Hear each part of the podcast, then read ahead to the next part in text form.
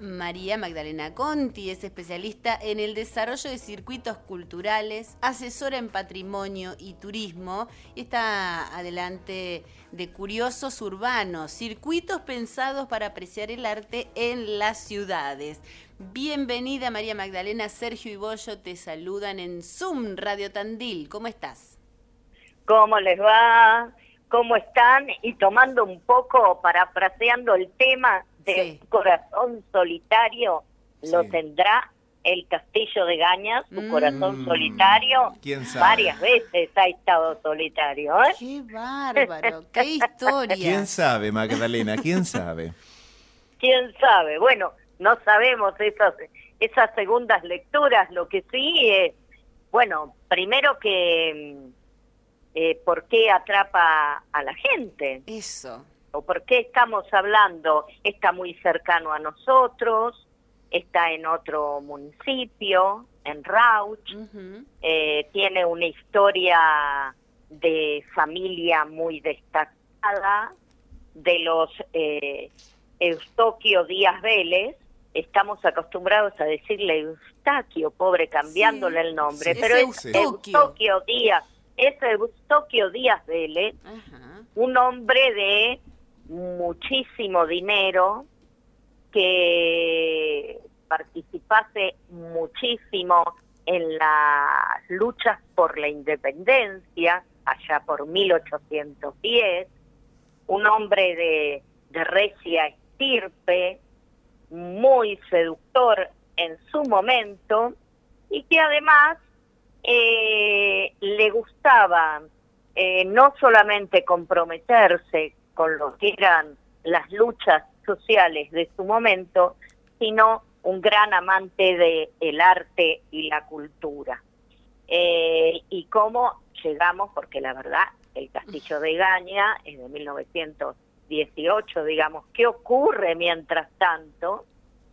Ocurre mientras tanto que bueno, él recibiera muchísimos terrenos, en su momento llegó hasta el sur del Salado, en estas luchas había una legislación en los cuales, bueno, se le daba, se le permitía tener determinados cantidad de terrenos o de leguas, si eran capaces de sostenerla. En esa división, bueno, recibe lo que fueran los terrenos que después falleciendo él y con herencia, uno de sus hijos recibe lo que hoy vemos o podemos recorrer como el castillo de Gaña, y él que sí ya se llamaba Eugenio Díaz Vélez, que era un arquitecto, un bon vivant, eh, Te hago un, punto ahí porque quería preguntarte. Hablabas de que, em, bueno, le, gustaba o admiraba mucho el arte y la cultura. ¿En qué lo podíamos ver? Digamos, adquiría grandes obras. ¿Cómo, cómo se demostraba esto?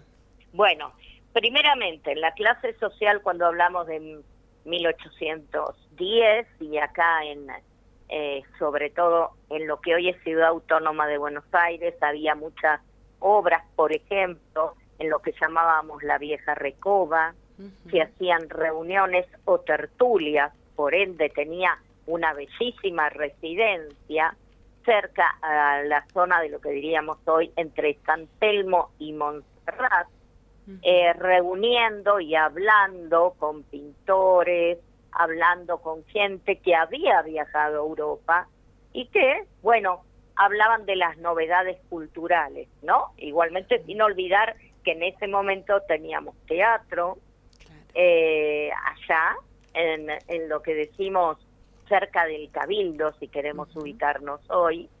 Eh, entonces, eh, por eso era un amante del arte y de la cultura, llegaban los catálogos de exposiciones y también había visitado Europa. por ende, como quería también una descendencia muy culta, lo que se realizaban eran los viajes eh, a Europa para conocimientos, el primer viaje de turismo que dio el origen al turismo en realidad. Y bueno, cuando él este, fallece, en realidad, y saltando los tiempos históricos, el que construye el castillo de Gaña es el nieto del que nombramos previamente, de Tokio. Es el nieto que construye en terrenos heredados lo que le toca a él, que son 7.000 leguas. Este, construye lo que sería una residencia familiar. ¿Para qué? Porque estaba cerca de la estación del ferrocarril que recibía el nombre de Gaña, en terrenos que fueran de los días Vélez. ¿Mm?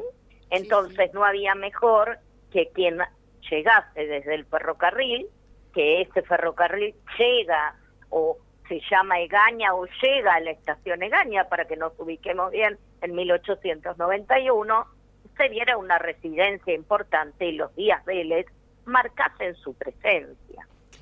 Ocurre que después, como arquitecto, empieza en 1918 a construir esta casa, hace traer los materiales de Europa, era conocido en su familia por no administrar muy bien los dineros ni propios ni heredados, por ende eh, trajo todos los materiales desde Europa y luego en la mitad de la construcción, eh, como hay una inmensa arboleda que sigue existiendo, eh, que también fue diseñada por Carlos Taiz, todo el paisajismo del entorno de esta residencia, se convierte en castillo, se convierte en castillo porque sigue construyendo hacia arriba y hace torres. Entonces, por eso hoy lo conocemos como el castillo de Gaña. Y si querés te cuento qué pasó para que sea tan misterioso, ¿no? Sí, sí, sí, por eh, favor. bueno, es un castillo que si hoy lo visitamos hay un cartel en el exterior que dice que, bueno, este castillo este tenía 77 habitaciones, 14 baños, dos cocinas, tenía una carpintería propia para el mantenimiento de las aberturas, de todo material en madera. Eh, obviamente eh, decide hacer una inauguración y la gente iba a venir desde Capital en tren, bajarse en Egaña, ver la inmensa arboleda y asistir a un almuerzo en el castillo de 20 personas, más o menos, ¿eh? de 20 invitados especiales. ¿Qué ocurre? Se demoraban, se demoraban, no llegaban, y bueno, llega la noticia de que eh, ha muerto en el viaje el arquitecto. Entonces, ¿qué ocurre? Ese tren que iba a, a traer a toda la gente a visitar este castillo y conocerlo, como él fallece y no puede venir a verlos a ellos, tomarán ese mismo tren y se irán a su sepelio. Por ende, una realidad que seguramente sí pasó y no es una leyenda, la mesa, porque se preparaba con tiempo para esa cantidad de comensales, quedó toda servida, tuvieron que salir de urgencia en vez de hacer un festejo de recepción a una triste despedida. Y bueno, los platos, la vajilla quedaron allí y el tiempo, las historias, los materiales muy atrayentes, la vajilla toda europea, la cristalería, fue desapareciéndose porque ese, en realidad el castillo quedó vacío por un tiempo quedó vacío por un tiempo, así que eh, sufrió una gran depredación hasta que, bueno, lo hereda una de las mujeres de la familia, María Peña, quien tiene que hacerse cargo, pero irá transcurriendo el tiempo también y terrenos tan grandes eh, son tomados en épocas de Frondizi para desarrollos de este tareas sociales, si querés decirle. O sea, había un Ministerio de Asuntos Agrarios que crea una colonia, la colonia Languechú, donde queda, en realidad, no es el castillo de Gaña, es la estancia San Francisco, se llama, ese era el nombre que tenía, lo conoceremos por su historia y sus desapariciones como esa cercanía a la estación que en vez de traer al constructor tienen que salir para despedirlos porque ha muerto, eh, digamos, el nombre que todos lo usamos es el Castillo de Gaña. Y en el año 65 el, el gobernador Anselmo Marini lo transfiere al, al Consejo de la Minoridad eh, por la gran cantidad de habitaciones que tenía y en realidad lo que se convierte allí es un reformatorio donde van niños con graves problemas de conducta y desgraciadamente en el año 70 uno de estos niños, cuando llega a su mayoría de edad, eh, se cuenta que tuvo una diferencia con quien eh, tenía que poner orden en el reformatorio y le tira este, varios tiros con un arma, matándolo y escapando él de este asilo. Eh, el señor al cual agredieron y le pegaron los tiros no murió en ese hecho, este y uno de sus descendientes es hoy quien está a cargo de la recuperación y puesta en valor en Rauch de, de volver a, darle vida a este que, castillo, ¿no? Qué historia tan difícil, porque quien casi muere, su heredero, en vez de olvidar y borrar la historia, lo que hace es todo lo contrario, volver a recuperarla. Totalmente, eh, porque con historias tan fuertes, bueno, seguramente también ha pesado eh, el manto de la superstición en un lugar así, ¿no? Este, como que quién se... Primero, una familia tan acaudalada que ante una situación de urgencia y se estilaba, si había un transporte cercano, iban todos a despedirlo. Así que seguramente dejaron todo puesto y esa fantasía a ver, tuvo 30 años deshabitado, ¿eh? 30 años deshabitado, obviamente deben haber quedado muchos materiales, fueron desapareciendo de a poco, eh, hoy en día hasta las aberturas no existen, la boiserie como nuestro Sanssouci también ha desaparecido, la vajilla, y eh, por ejemplo, eh, lo que es hoy llamamos en los baños toda la grifería estaba bañada en oro y plata. no eran de oro y plata, tenían una pátina como los cubiertos, vamos a contar la otra realidad, los platalapas tienen un laminado de plata, si no es costosísimo, primero son pesados y segundo es muy costoso de eh, sacar brillo, los cubiertos ni que hablar, de oro macizo no existe. Cuando ah. uno visita el lugar y, ve lo imponente del castillo, a pesar del deterioro, del paso del tiempo, pero no puede evitar pensar cómo sería o cómo se vería en aquellos años, este, donde estaba a punto de, inaugurarse, no puede evitar pensar eh, acerca de la construcción. muy nobles. Eso te iba a preguntar, ¿cómo era la construcción y el estilo? alfombras traídas de Europa, con seguramente muchísima presencia de lo que llamamos eh, fitomorfo, con flores, con pájaros, con, ah, con animales, la vajilla haciendo juego y con su monograma grabado de la familia, Díaz Vélez, una D y una D corta, no se ponía la inicial porque los cubiertos se heredaban. Entonces, si era la familia Díaz Vélez, no le poníamos Eugenia o no le poníamos la inicial, poníamos solamente en las eh, dos iniciales que corresponden al apellido y así se heredaba una mesa muy bien puesta, eh, dada la época, podemos hacer una similitud con, con Sanssouci y podemos decir que había dos platos de entrada, que seguramente había tres platos centrales en los cuales habría pavo y habría conejo infaltablemente, porque estamos hablando de la provincia de Buenos Aires, que tendríamos después el plato eh, dulce, que algo que gustaba mucho en, en la época era una especie de flan, lo que llamamos isla flotante, ¿eh? una isla flotante con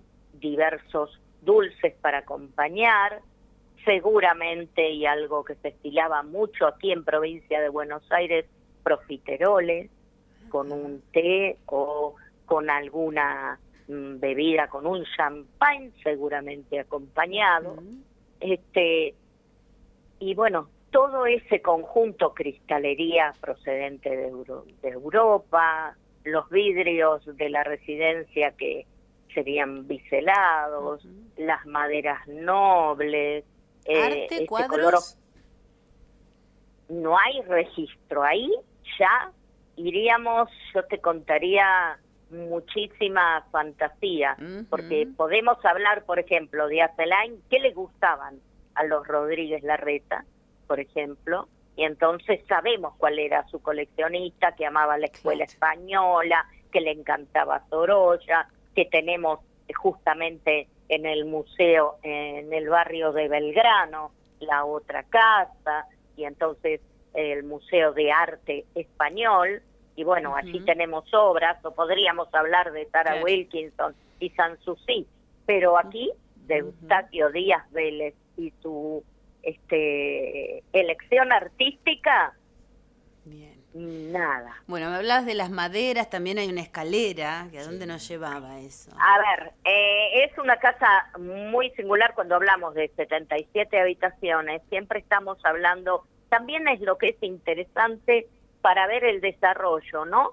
Eh, de estas eh, de estas casas, no nos imaginemos como un hotel con una puerta y la otra que está enfrente, primero y principal, las puertas estaban alternadas. Si vemos cualquier película para que tengamos un castillo, una residencia, una idea, este, van a ver que las puertas no están enfrentadas, justamente para la, privacidad. Hay dos alas, dos alas, ¿por qué hablamos? Si miramos este edificio desde el centro, se repite o es simétrico hacia un lado y hacia el otro. Siempre se separaba la gente mayor de los jóvenes, ¿sí? Siempre había un cuarto de quien custodiaba a los jóvenes o custodiaba a los niños. Había salones también para los hombres, para las charlas, para juegos de cartas. Las mujeres hablaban de sus temas no mezcladas en el mismo salón. El momento de, de sociabilizar era el gran momento donde me imagino un inmenso comedor y una recepción como uno puede ver hoy en, en Sanssouci. Si queremos ver en internet, para darnos una idea, es muy lindo ver eh, el país de las estancias. La primera señora que habla sobre eh, el turismo rural es Yuyu Guzmán, es tandilense, y le dedica también un capítulo en su libro Estancias de las provincias de Buenos Aires, justamente a, San Francisco, a la estancia San Francisco. La otra estancia que donase eh, Eustaquio Díaz Vélez se llamaba El Durazno. Nombres muy sencillos. Eh, San Francisco, como fue el terreno que últimamente, cuando este viene el desarrollo de estos niños, cuando se tienen que confiscar las tierras cuando la gente que tenía grandes terrenos comienza a perder muchos de estos terrenos en apoyos de otros programas, ¿no? Para tener en cuenta y, contener a estos niños, lo que significa que esas tierras no pertenecen más a la familia. Y hoy el, el municipio de Rauch este, está trabajando profundamente para recuperar y poner en valor algo que hoy es sumamente caro, pero que es muy representativo porque la gente sigue yendo a, tomar mates, sigue yendo a, a verlo, a un punto de encuentro. Diego dice aquí, eh, qué lindo visitarlo de noche. magnífico, con, y vamos a poner salvedades, me encanta y soy la primera no podemos subir ninguna escalera porque hay peligro de derrumbe en la segunda planta, así que los que son sumamente curiosos como yo, que me meto en todos lados, una, un buen pisotón fuerte cuando subimos la escalera y no subir si hay edificios abandonados a una segunda planta, porque lo que parece sólido, pisándolo, en la mitad del escalón es donde está envejecido y es donde suele haber los accidentes, por ejemplo. Y decir que este edificio se termina en el año 30, cuando si vamos a Rauch, no podemos dejar de ver el Palacio Municipal, que es obra de Salamone, ¿eh? el gran rey de la arquitectura Art Deco, ¿eh? el, el constructor del hormigón en las Pampas. El Palacio Municipal es bellísimo y es lo opuesto arquitectónicamente a lo que vamos a ver en Egaña. Pero se termina de construir Egaña y estaba Salamone construyendo el Palacio Municipal, para que nos ubiquemos un poquito en el tiempo, ¿no? Sí, sí. Aquí pregunta María, ¿por qué tenía 77 habitaciones y tantos baños? Bien, primero que cuando venía alguien, era invitado a la familia, ¿sí? Eh, el marido y la mujer no compartían el cuarto. Estaba el cuarto para el señor Francisco y el cuarto para la esposa del señor Francisco y el cuarto para los hijos. Primero y principal. Segundo, que esas grandes residencias como las de Mar del Plata o el Hotel de la Ventaña, que también eh, se incendió y quedó este, abandonado, por ejemplo, recibían muchísimos invitados, había muchísimos hijos en cada familia, así que entre el marido, la esposa, quien cuidaba a los hijos y tres hijos, ya tenemos seis habitaciones con solo una familia. Claro, sí, sí, sí. sí, Así eh, que por eso se estilaba que tuvieran, además, quería impactar. Convengamos que eh, era la conquista de la repartición de tierras al sur del Salado, o sea, con la conquista del desierto se estira esta, esta frontera, así que su abuelo, gracias a su abuelo que tuvo una gran participación, recibieron la mayor cantidad de leguas. Estoy hablando nada más que de 7.000 leguas en lo que nombramos como el Castillo San Francisco, después está Durazno. Así que en, en, esa repartición de tierras había que mostrar monumentalidad por eso hay una inmensa arboleda a los que han ido hasta que yo llego escondido y veo en el centro del edificio que para que se pueda ver desde afuera lo convirtió o le siguió construyendo arriba para que se viera más alto que los árboles. ¿Se estima cuánto eh, tiempo, dinero, cuánta obras eh, sería, eh, se necesitaría para reconstruir algo así? Hoy el dinero. Sí. Y convengamos que un edificio, a ver, para ponerlo en valor y como estaba, eh, vamos a hacer una, una serie, un juego con la gente. ¿Te gusta? Hay una serie, yo pongo como comparación para que la gente se ubique. Hay una serie en Netflix que se llama Grandes Residencias, que es alguien que vende propiedades sumamente caras o grandes o castillos en herencia hay en París, por ejemplo, una que está cotizada en 15 millones de euros. wow. Pero terminada, no con todo el material que hay que ponerle a esto encima para arreglarlo. Claro. Lo que sí, tampoco tenemos que decir que es imposible, se puede ir arreglando por sectores y si el municipio está, hay una comisión nacional de monumentos que está recuperando, por ejemplo, obra de Salamone, una obra en cada municipio, y bueno, que entraste no es de Salamone, no quiero mezclarlo, pero digo, eh, podría recuperarse. Eso es, en nuestro país en este momento es bastante difícil, pero no es imposible. Como se levantó, sí, sí. se puede recuperar.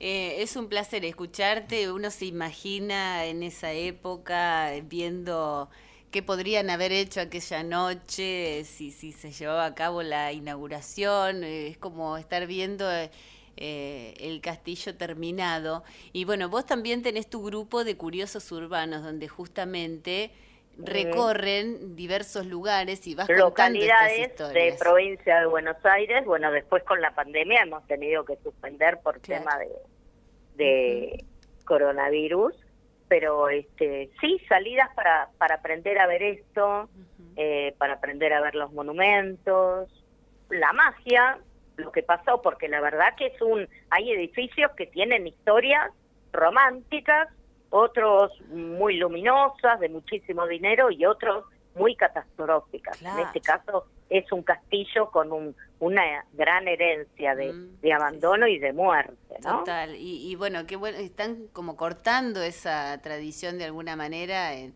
eh, con esto que vos decías, eh, quien ahora está a cargo de, de bueno, de revalorizar el lugar, de, de ver qué se puede hacer, de, de ponerlo en valor. En de- realidad, primero lo que han hecho son los vecinos acercarse al municipio porque querían recuperarlo. La gente iba, a, por décadas lo ha visitado Sí, sí. y por décadas también se han ido llevando cosas. Sí. Imagínate lo que es una grifería No. bañada en plata de la época, las cañerías de Guacerí, todo lo que se recupera, este, la vajilla, ni que contar. Después se suele encontrar muchas de estas vajillas en anticuarios. Lo que pasó en, en Ventaña, había un hotel que se incendió y estaba toda grafitada la vajilla, ¿no?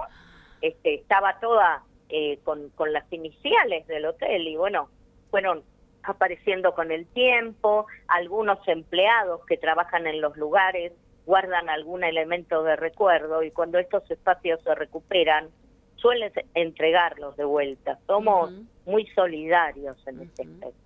Eh, aquí pregunta Angie, ¿cómo se te puede contactar para futuras visitas?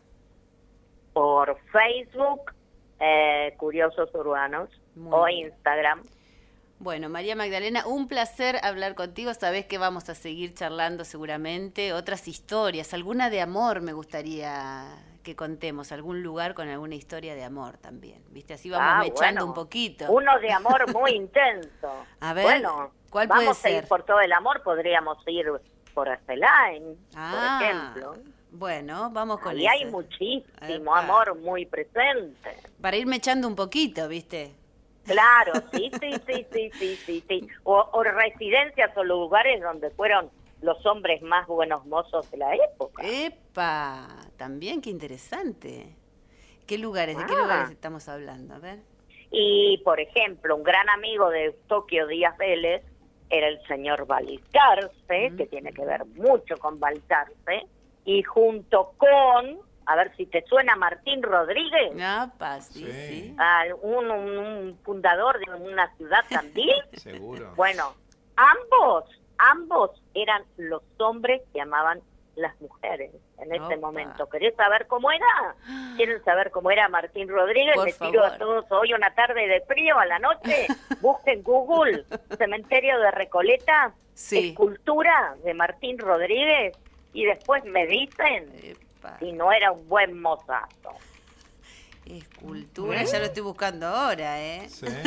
Bien, Martín Rodríguez está sentado, delgado, medía casi un metro noventa, Mm, ah, de espaldas bien anchas, cintura angosta, piernas muy largas, muy seductor, muchísima cultura y muy amado.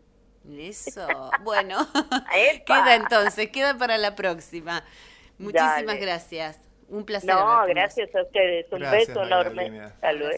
Hasta luego. Traeremos mujeres bonitas, ¿eh? También. Prometo. Sí, también, también, mujeres también. seductoras de la época. Qué lindo, me encantó, me encantó la propuesta. Ya nos quedamos con ganas para la próxima. Un beso. chau, chau.